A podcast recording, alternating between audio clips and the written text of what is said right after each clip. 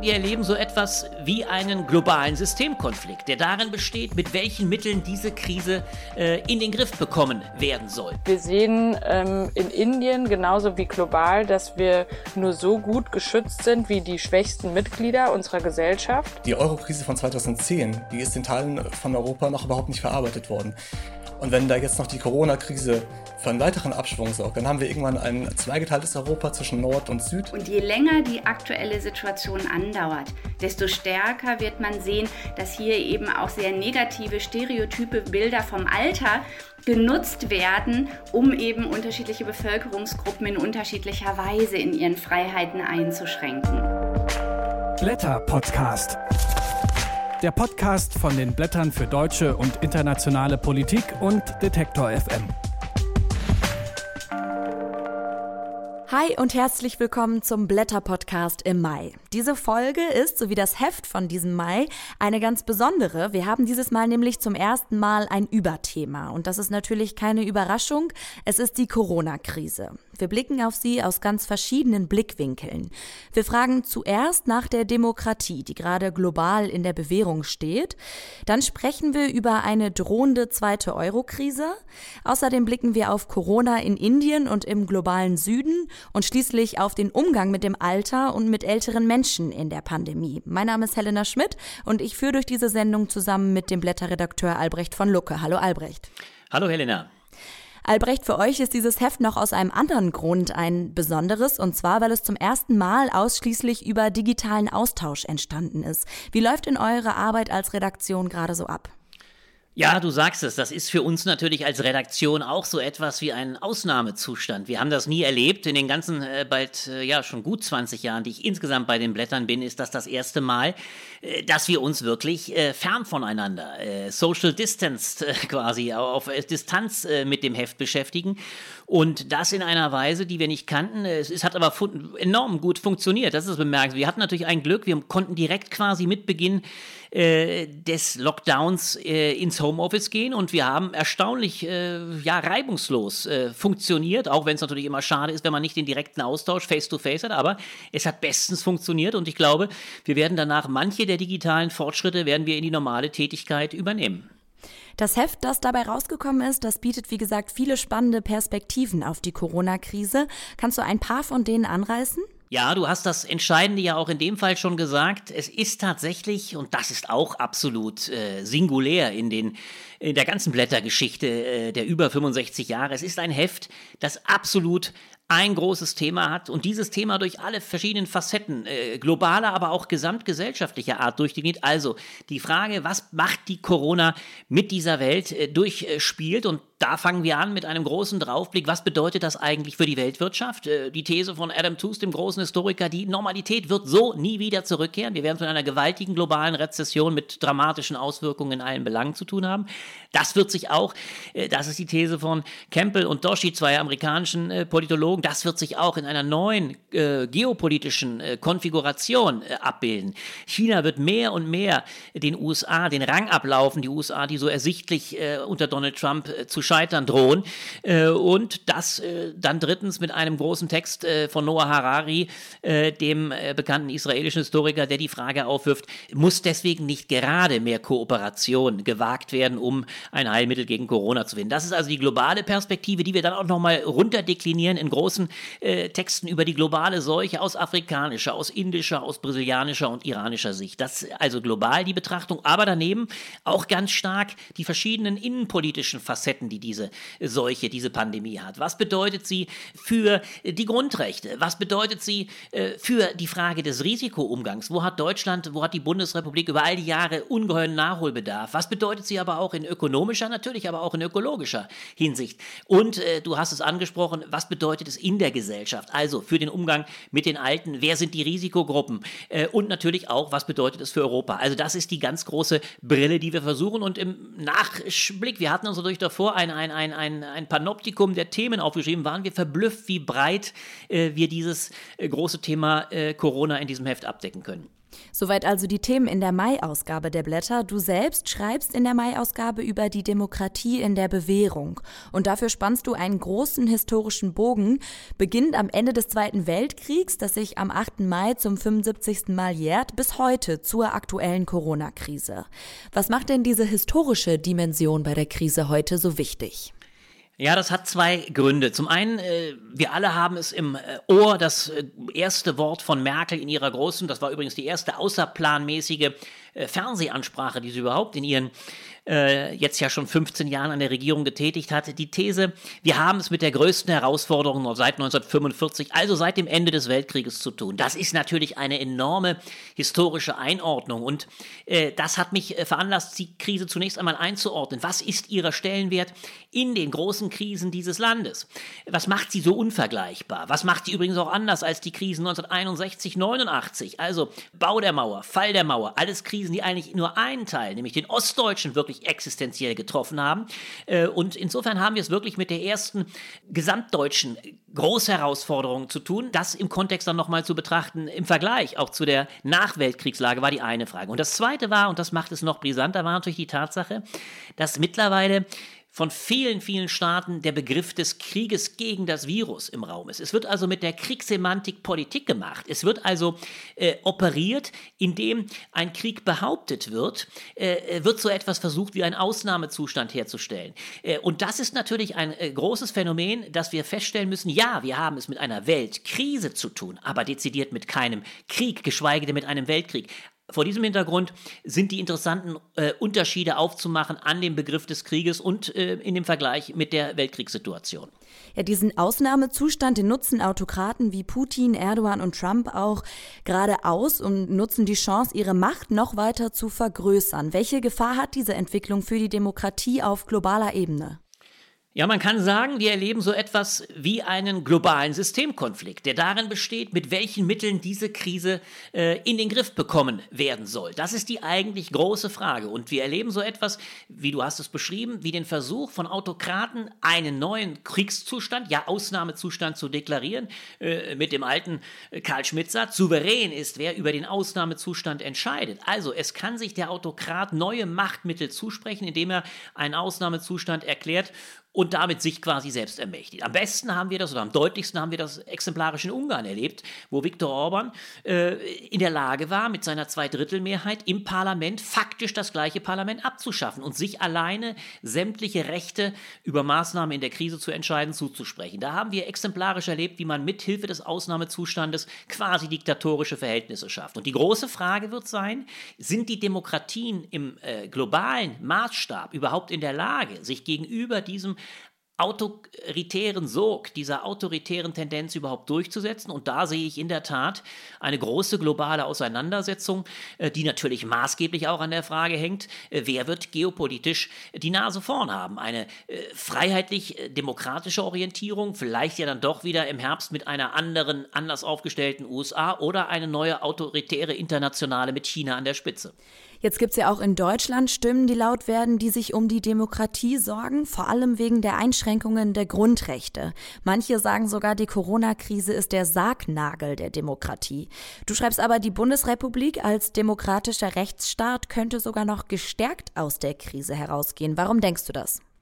Ja, ich glaube in der Tat, dass viele derer, die momentan äh, in, finde ich, manchmal auch recht geschichtsloser äh, Semantik davon sprechen, dass wir es mit totalitären Zeiten zu tun hätten, Zeiten eines neuen Hygienestaates, einer Gesundheitsdiktatur, dass sie völlig verkennen, dass wir gerade übrigens auch im Vergleich zu anderen Staaten einen ausgesprochen zivilen Umgang mit der Krise gegenwärtig erleben. Das zeigt sich in der Semantik der Regierenden, übrigens auch zuallererst der Kanzlerin, wenn man nur im Vergleich Macron sich anschaut, der permanent von der Kriegslage spricht, ist äh, Merkel ausgesprochen zivil unterwegs. Es zeigt sich aber auch darin, dass diese Stunde der Exekutive, die es ja immer ist in einer solchen Situation, einer gewaltigen Krise, dass diese Stunde der Exekutive bei uns in Deutschland wieder relativiert wird durch die Tatsache, dass sich das Parlament durchaus behaupten konnte. Also das Parlament hat dafür gesorgt, dass wir dezidiert keinen Notstand wie äh, dem Kriegszustand vergleichbar bekommen. Das ist, hat sich also äh, einer Verkleinerung des Parlaments äh, widersetzt. Es gibt kein Notparlament wie im Kriegszustand. Es gibt auch nicht übrigens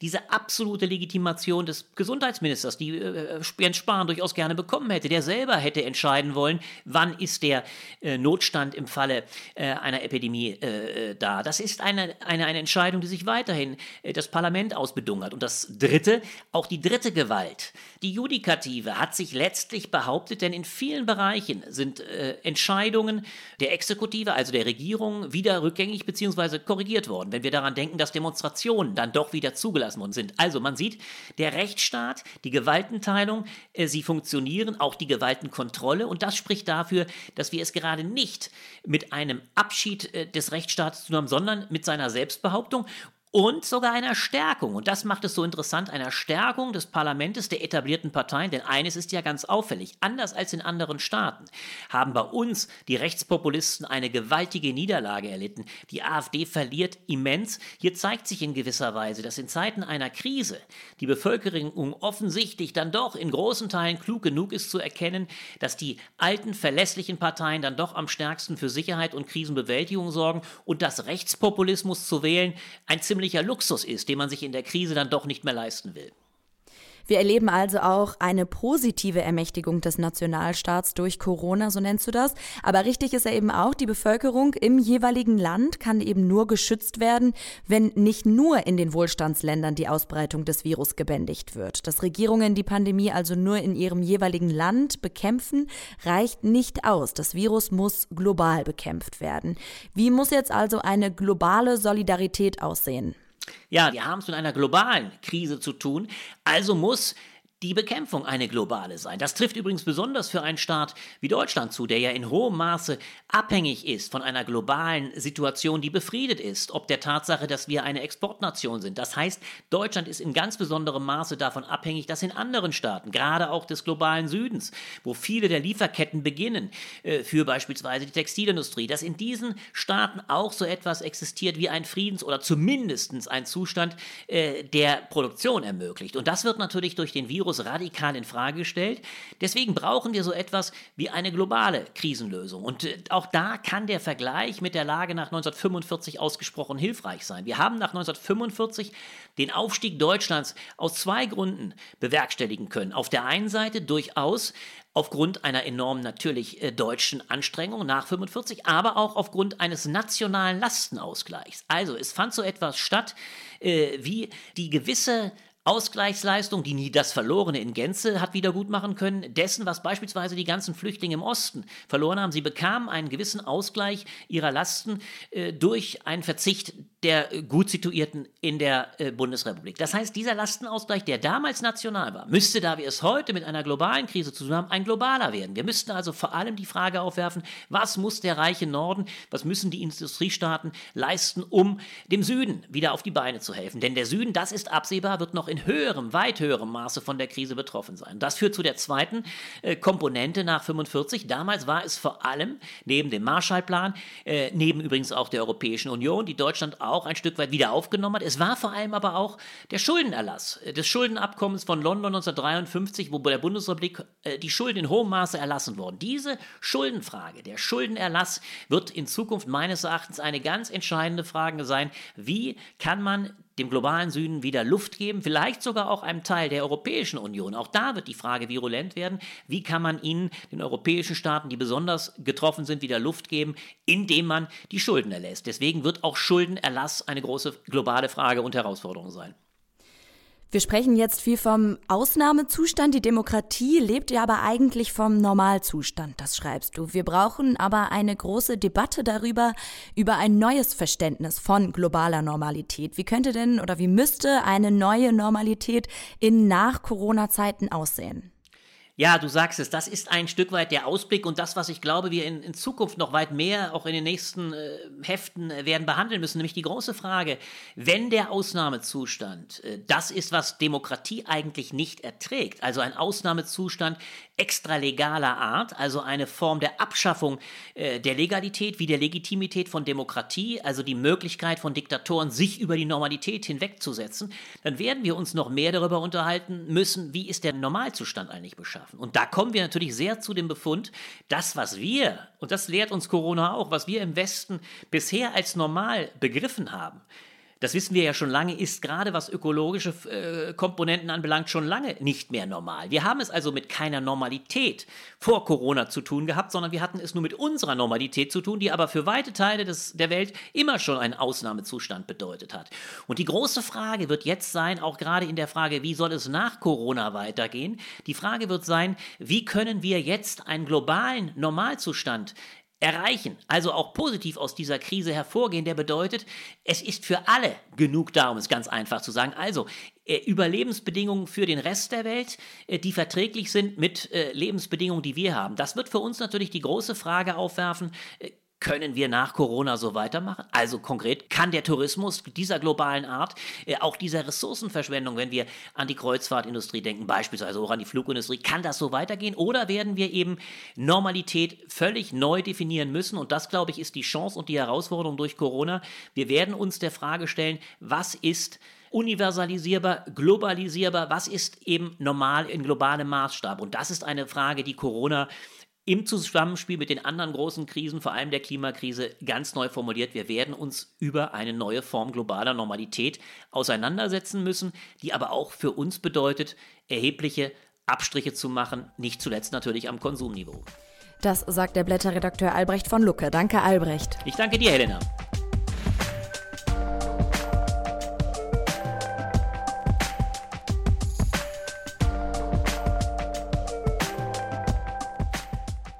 Eine globale Solidarität, wie Albrecht von Lucke sie gerade gefordert hat, weil das Virus eben nur global bekämpft werden kann, die fordert auch Ellen Emke in den Blättern. Sie ist Analystin für soziale Ungleichheit bei Oxfam Deutschland und sie schreibt über Corona in Indien. Seit Ende März herrscht dort der größte Lockdown der Menschheitsgeschichte. Für die 1,3 Milliarden Inderinnen und Inder gilt eine strikte Ausgangssperre. Die Folgen für die Ärmsten im Land sind dramatisch und über die Lage in Indien spreche ich mit ihr. Hallo, Frau Imke. Guten Morgen, Frau Schmidt. Wie ist denn der aktuelle Stand der Corona-Infektion gerade in Indien? Offiziell spricht man in Indien derzeit von rund 20.000 Infektionen und 700 Toten. Das sind verhältnismäßig niedrige Zahlen bei einer Bevölkerung von über 1,3 Milliarden Menschen. Ähm, allerdings müssen wir davon ausgehen, dass die Dunkelziffer immer noch sehr hoch ist. Indien hat die Anzahl der Tests äh, deutlich erhöht in den letzten Wochen, aber gerade in den besonders armen und besonders bevölkerungsreichen Bundesstaaten äh, wie Bihar und Uttar Pradesh gibt es immer noch sehr wenige Tests und ähm, damit keine verlässlichen Zahlen. Schätzungen zufolge sind in Indien bisher mehr Menschen an den Folgen der Ausgangssperre gestorben als an Covid-19 selbst. Woran liegt das? Die ähm, Ausgangssperre hat Millionen Inderinnen in eine wirklich existenzielle Krise gestürzt. Rund 420 Millionen Menschen arbeiten im informellen Sektor. Sie sind Straßenhändlerinnen, Hausangestellte, arbeiten in Kleinstbetrieben und für sie alle wurde über Nacht die Lebensgrundlage genommen, ihre Einkommensmöglichkeiten genommen. Zwei Drittel von ihnen verdienen weniger als den nationalen Mindestlohn und haben damit weniger Einkünfte als das Existenzminimum. Und in dieser Situation die Aussicht zu haben, über drei, später fünf Wochen nichts zu verdienen, ist tatsächlich lebensbedrohlich und auch tödlich, denn es gibt äh, mittlerweile zahlreiche Berichte darüber, dass Menschen an Hunger und Erschöpfung gestorben sind oder wegen ähm, Covid nicht in Krankenhäuser gehen, obwohl sie eigentlich einen Arzt äh, aufsuchen müssten. Sie schreiben auch in Ihrem Text, die Krise offenbart die dramatischen Folgen der sprunghaften Politik von Premierminister Modi. Gerade zu Beginn der Ausgangssperre hat man das gesehen. Die wurde am Abend des 23. März verkündet und ist dann schon vier Stunden später in Kraft getreten. Vielleicht können Sie noch mal wiedergeben, vor welcher Situation standen dann viele Inderinnen und Inder? Sehr viele Inderinnen leben von der Hand in den Mund und ähm, sind darauf angewiesen, Arbeit zu haben, darauf angewiesen, in den nächsten Tagen Einkommen für sich und ihre Familien erwirtschaften zu können. Und ganz besonders betroffen davon sind ähm, Tagelöhner, äh, Wanderarbeiterinnen und Wanderarbeiter. die oft dort leben, wo sie tagsüber schuften und die mit der Ankündigung des Lockdowns sowohl ihren Lohn als auch ihre Unterkunft verloren haben das hat dazu geführt, dass sich Millionen Menschen in großen Trecks aus den Städten auf den Weg gemacht haben in ihre Heimatdörfer und es zu einem tatsächlichen Massenexodus kam, in dem Men Familien mit kleinen Kindern hunderte Kilometer auf Ausfallstraßen und Autobahnen ähm, gewandert sind auf dem Rückweg in ihre Dörfer und unterwegs sind eben auch dort viele Menschen an in Unfällen ums Leben gekommen, an Erschöpfung, Kreislauf, Kollaps ähm, gestorben. Und was bezeichnend ist für diese sprunghafte Politik, ist, dass Modi scheinbar das Schicksal dieser Millionen Inneren nicht im Kopf hatte und dass wir eine riesige gesellschaftliche Spaltung und Distanz zwischen der Regierung und der Bevölkerung haben und dass wir eben nicht Social Distancing haben, sondern diese gesellschaftliche Distanz zwischen Regierten und Regierenden. Die öffentlichen Debatten drehen sich ja hier gerade viel um die Auswirkungen von Corona auf den globalen Norden. Wenn wir uns die Situation in Indien jetzt anschauen, wie Sie sie gerade beschrieben haben, ist das, was dort passiert, exemplarisch für viele Länder im globalen Süden? Was man an Indien sieht und wo Indien vielleicht auch exemplarisch ist für den globalen Süden, ist, dass die Normalität vor Corona keine ist, zu der man heute zurück will. Sie ist nicht wünschenswert, sondern sie ist katastrophal. Fünf Prozent aller Inderen sterben an Durchfallerkrankungen. Täglich sterben geschätzte 2000 Menschen in Indien an Hunger. Und deswegen ist klar, dass ein Zurück in das vor Corona nicht wünschenswert ist. Und das gilt eben auch global. Wir sehen ähm, in Indien genauso wie global, dass wir nur so gut geschützt sind wie die schwächsten Mitglieder unserer Gesellschaft. Und diese haben wir viel zu lange vernachlässigt und vernachlässigen sie bis heute. Wir müssten eigentlich dafür sorgen, dass sie bei Anzeichen von Krankheit Zugang zu medizinischer Versorgung erhalten und dass sie wirtschaftliche Unterstützung erhalten, wenn, wenn sie von der Ausgangssperre beispielsweise betroffen sind und zu Hause bleiben müssen. Um das zu ermöglichen, brauchen wir dringend einen Erlass der Schulden. Ähm, würde man beispielsweise Ghana alle Schuldenzahlungen für 2020 erlassen, so könnte die Regierung für sechs Monate allen Kindern, älteren Personen und Menschen mit Behinderungen lebensrettende Sozialtransfers zahlen für ein halbes Jahr.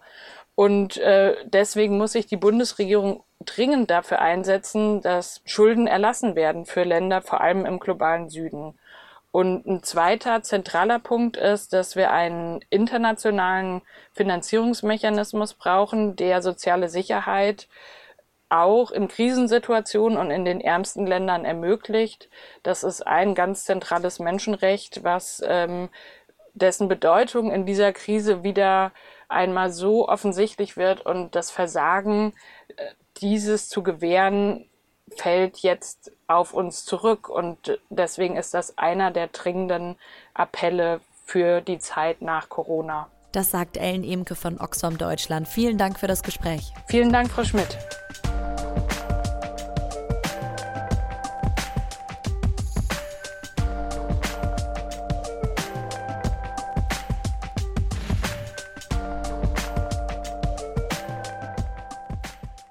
In den ersten Tagen nach dem Ausbruch der Corona-Pandemie in Europa war von Solidarität zwischen den Mitgliedstaaten der EU nichts zu spüren, obwohl es als der größte Schock seit dem Zweiten Weltkrieg gilt. Aus der Corona-Krise droht eine zweite Euro-Krise zu werden, die noch schwerer zu bewältigen wäre als die erste. Wenn überhaupt, schreibt der Blätterredakteur Steffen Vogel. Und darüber wollen wir sprechen. Hallo Steffen. Hallo. Italien war das erste Epizentrum der Epidemie in Europa, das heißt, da zeigt es sich ganz besonders. Wieso braucht es jetzt dringend eine wirtschaftliche europäische Solidarität? Ja, du hast es gesagt.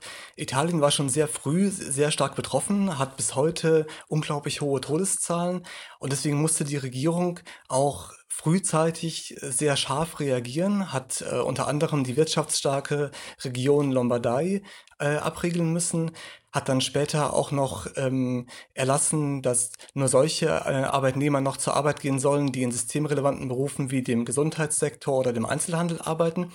Dazu kommt dann auch noch, dass die italienische Tourismusindustrie sich darauf einstellen muss, dass die ganze Saison äh, verloren geht. Und was wir in Italien einfach gerade sehen, ist ein wirtschaftlicher Niedergang, der beispiellos ist. Und der Regierung bleibt deswegen gar nichts anderes übrig, als jetzt, also nicht jetzt, sondern wenn die äh, gröbsten Folgen der Pandemie vorbei sind, mit massiven Investitionen, mit einem großen Konjunkturpaket äh, zu reagieren. Das müssen im Prinzip alle europäischen Regierungen tun. Aber Italien steht vor schlechten Ausgangsbedingungen. Denn das Land erlebt seit 2008 jetzt schon die dritte Rezession, es sitzt auf einem hohen Schuldenberg und wird es deswegen schwer haben, entsprechende Geldsummen zu mobilisieren, die nötig wären, um die Wirtschaft wieder anzukurbeln. Und was denkst du über die viel diskutierten Corona-Bonds, also gemeinsames Verschulden der Euro-Länder? Wären die die Lösung für viele europäische Länder in dieser Krise gewesen? Ja, das ist eigentlich eine pragmatische Lösung. Denn wir sprechen hier über hunderte Milliarden Euro, die in Europa mobilisiert werden müssen, um die Folgen dieser Krise wenigstens einigermaßen äh, abzufangen. Und es ist klar, dass man sich solche enormen Summen an den Finanzmärkten leihen muss. Das kann jetzt im Prinzip jedes Land alleine tun. Das bedeutet aber, dass hochverschuldete Staaten wie Italien enorme Risikoaufschläge zahlen müssen. Und dadurch äh, steigt der, der Schuldenberg weiter, dadurch steigt der, steigen die jährlichen Zinszahlungen. Italien gerät also in so eine Schuldenspirale rein. Wenn jetzt aber alle Länder gemeinsam Anleihen auf den Finanzmärkten platzieren, dann profitiert diese Anleihe davon, dass ein finanzstarker Staat wie Deutschland als Garantiemacht dahinter steht. Das heißt, die Euro-Länder könnten sich ziemlich günstig große Summen Geld leihen. Und diese Summen könnten sie dann je nach Bedarf untereinander verteilen. Deutschland und die Niederlande haben sich bei diesen Corona-Bonds aber quergestellt und jetzt soll es einen Kompromiss geben und der wirtschaftliche Wiederaufbau aus dem EU-Haushalt finanziert werden. Was hältst du davon? Naja, das kommt darauf an. Denn auch der EU-Haushalt ist natürlich nicht, längst nicht groß genug, um diese enormen Summen äh, zu stemmen. Das heißt, die Frage ist jetzt einmal, wo kommt dieses Geld her? Und eine mögliche Lösung wäre, dass die EU-Staaten dann eine gemeinsame Anleihe platzieren und sich das Geld auf den Finanzmärkten holen. Das wären dann quasi Corona-Bonds durch die Hintertür und man würde sie nicht so nennen und es wäre quasi eine gesichtswahrende Lösung für die Corona-Bonds-Gegner äh, aus Deutschland. Die viel entscheidendere Frage ist aber noch, was macht man mit dem Geld? Gibt man das an Italien oder Spanien oder generell an Südeuropa in Form von Krediten weiter, was dann eben, wie gesagt, dazu führen würde, dass ihre Schulden noch weiter steigen würden? Oder gibt man ihnen das als, als Zuschüsse, die eben nicht dazu führen, dass sie, dass sie weitere Schulden haben? Und das wäre tatsächlich der gebotene Weg. Denn das wäre die einzige Möglichkeit, um sicherzustellen, dass alle, alle Euro-Staaten einigermaßen gleich gut, also wobei gut natürlich relativ ist in dieser Krise, aber äh, einigermaßen gleich aus dieser Krise herauskommen, und wir nicht noch stärkere Ungleichgewichte innerhalb der Eurozone haben, als das jetzt schon der Fall ist. Denn man muss ja einfach sehen, die Eurokrise von 2010, die ist in Teilen von Europa noch überhaupt nicht verarbeitet worden. Das ist halt Italien, das ist halt Spanien, Griechenland und so weiter. Und wenn da jetzt noch die Corona-Krise für einen weiteren Abschwung sorgt, dann haben wir irgendwann ein zweigeteiltes Europa zwischen Nord und Süd mit einem wirtschaftsstarken Norden und einem wirtschaftlich abgehängten Süden. Und das wird die Stabilität der Eurozone als Ganzes gefährden. Wenn es tatsächlich zu einer zweiten Euro-Krise kommt, wie würde Europa die dann zu spüren bekommen? Ja, potenziell auf zweierlei Weise. Einmal auf, in der ökonomischen Hinsicht. Wenn also Italien gar nicht mehr auf die Beine kommt, wenn der, der Schuldenberg immer weiter steigt, dann könnte auf den Finanzmärkten irgendwann der Eindruck entstehen, dass dieses Land äh, nicht mehr auf die Beine kommen kann, dass es seine Schulden nicht mehr bedienen kann. Und dann würde Unruhe ausbrechen, beziehungsweise dann könnten auch manche Leute auf den Gedanken kommen, Wetten auf den italienischen Staatsbankrott abzuschließen. Ähm, das ist ein Szenario, das wir in der Eurokrise äh, am Beispiel von Griechenland gesehen haben. Nur ist Italien eben deutlich größer als Griechenland. Eine große Volkswirtschaft wie Italien, das ist die drittgrößte Volkswirtschaft der Eurozone, die äh, zu retten, wenn sie erst einmal am Rande des Bankrotts steht, das ist kaum noch möglich. Und das würde dann im schlimmsten Fall die ganze, ganze Eurozone mit, mit runterziehen, äh, damit auch den Euro. Und man muss sich fragen, ob die Europäische Union es wirklich überleben würde, wenn ihre gemeinsame Währung äh, kollabieren würde. Dazu kommt aber noch eine, eine, eine politische Gefahr. Denn in Italien macht sich gerade die, die, äh, die Stimmung breit, dass Europa nicht hilft. Dass, dass, dass die Hilfe aus China kommt, dass die Hilfe aus Russland kommt, aber nicht aus Europa man fühlt sich allein gelassen und gleichzeitig auch ein, ein bisschen gegängelt als vermeintlich äh, äh, faule Südeuropäer, die, die nicht wissen, wie sie mit Geld umgehen sollen. Und diese Stimmung ist natürlich absolut Wasser auf die Mühlen für die italienischen Nationalisten, allen voran Matteo Salvini von der Lega. Die Lega ist nach wie vor die stärkste Partei in den Umfragen Und wenn sie die nächste Wahl gewinnt, dann könnte sie eine alte Forderung von Salvini aufgreifen, nämlich ein Euro-Ausstiegsreferendum. Und wenn die Stimmung im Land sich bis dahin nicht entscheidend verbessert hat, dann ist es keineswegs ausgemacht, dass ein äh, solches Referendum nicht doch den Euro-Ausstieg Italiens zur Folge hätte. Und der Ausstieg eines Gründungsmitglieds der Europäischen Union aus der Gemeinschaftswährung wäre ein solcher Schlag, dass man auch dann nicht davon ausgehen könnte, dass Euro und die EU das überleben. Deswegen wäre es jetzt im ureigensten Interesse von finanzstarken Ländern wie Deutschland, alles zu tun, um ein solches Szenario abzuwandeln. Alles andere wäre politisch absolut verantwortungslos und würde höchstwahrscheinlich in eine Katastrophe führen. Das sagt der Blätterredakteur Steffen Vogel. Vielen Dank für das Gespräch. Danke dir.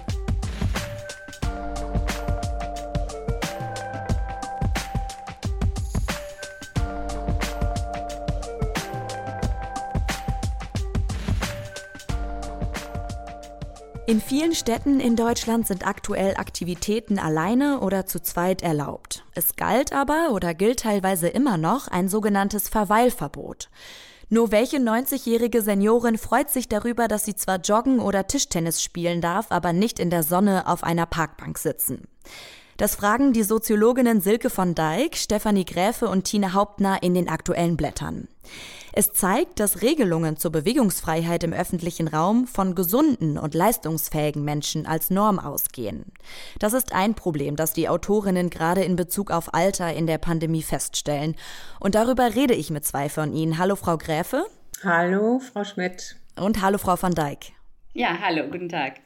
Sie schreiben, wir haben es mit einer problematischen Gleichzeitigkeit aus An- und Abwesenheit des Alters in der Corona-Krise zu tun. An Aufmerksamkeit für ältere Menschen fehlt es ja gerade eigentlich nicht. Es wird relativ viel berichtet über ältere Menschen als Risikogruppe. Wo also liegt das Problem? Ja, genau diese Gleichzeitigkeit, die Sie gerade angesprochen haben, ist uns irgendwann aufgefallen, ne? dass wir dachten, als diejenigen, die sich schon länger mit dem höheren Lebensalter beschäftigen, ist man es gewohnt, dass es nicht so unbedingt ein super zentrales Thema ist, für das sich sehr viele Leute interessieren. Und plötzlich haben wir festgestellt, jetzt diskutieren alle über das Alter, was für Ältere gut wäre, was ihr optimaler Schutz ist. Und dann auch gerade am Anfang ähm, war häufig dann auch so eine Unzufriedenheit zu hören, wenn dann die Älteren nicht genau das getan haben, was man sozusagen für ihren Schutz gut gefunden hat. Also es ist ein Diskurs, in dem genau ähm, das Alter, die Älteren selber wenig Stimme haben. Und damit verbunden ist ein zweites äh, Problem, über das wir eben auch schreiben, dass allein schon die Alten, die Älteren als homogene Gruppe hier ein total großes Problem sind. Ne? Also eine 70-jährige Person ohne Vorerkrankungen hat eine völlig andere Konstellation als eine Person über 90 mit mehrfacher äh, Krankheitsgeschichte. Das heißt, wir haben hier keine homogene Gruppe und das ist etwas, was wir aus der äh, Beschäftigung mit dem höheren Alter, also auch der Diskriminierung des Alters kennen, nämlich dass hier eine Gruppe sozusagen zu einer homogenen Gruppe gemacht äh, wird, die dann angeblich sozusagen in Toto eine Risikogruppe ist. Sie kritisieren ja auch, dass kaum darüber gesprochen wird, inwiefern die Risiken ungleich verteilt sind. Inwiefern muss man also auch die soziale Dimension des Risikos an Covid-19 zu sterben mitbedenken?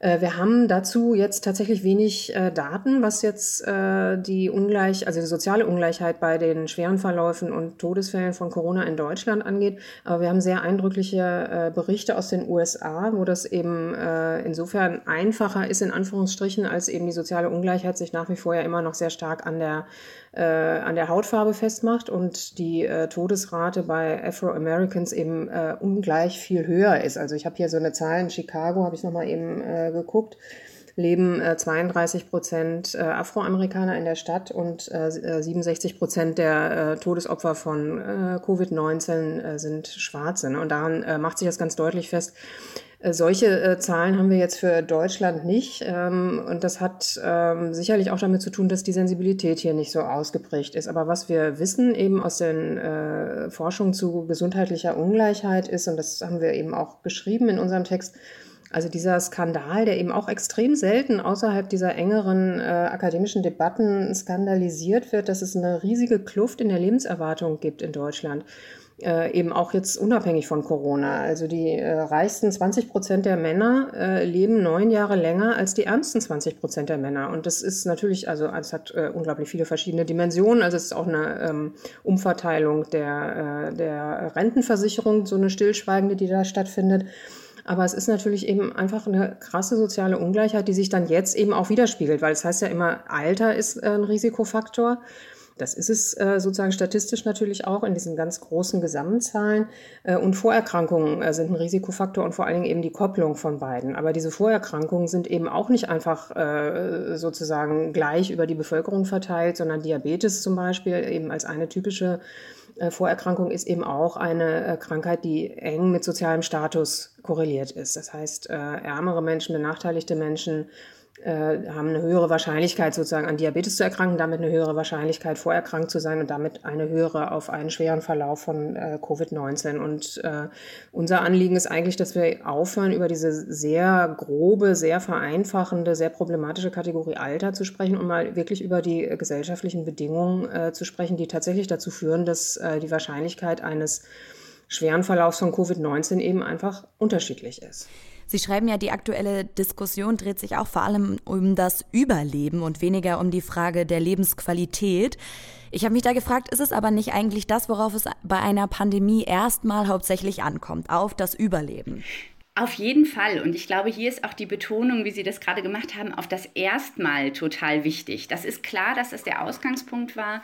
Und es ist auch klar, dass in sehr drastischer Weise, ähm, aus in diesem Fall aber guten Gründen, die Lebensqualität sehr, sehr vieler Menschen eingeschränkt wurde. Für unsere Perspektive ist jetzt zentral, dass es ein sehr klassisches Bild auch hier wieder in der Homogenisierung vom Alter und den älteren Menschen gibt, dass es sowieso ein Leben ist was keine besonders hohe Lebensqualität hat. Das Bild, was ja auch nicht ganz falsch ist, dass Menschen in sehr schlecht ausgestatteten Pflegeheimen, wie wir jetzt auch noch mal sehen, leben müssen, aber eben auch hier eine ganz starke Verallgemeinerung ne, von einem häufig eher einsamen, häuslichen, sowieso nicht besonders sehr aktiven, bescheidenen Leben.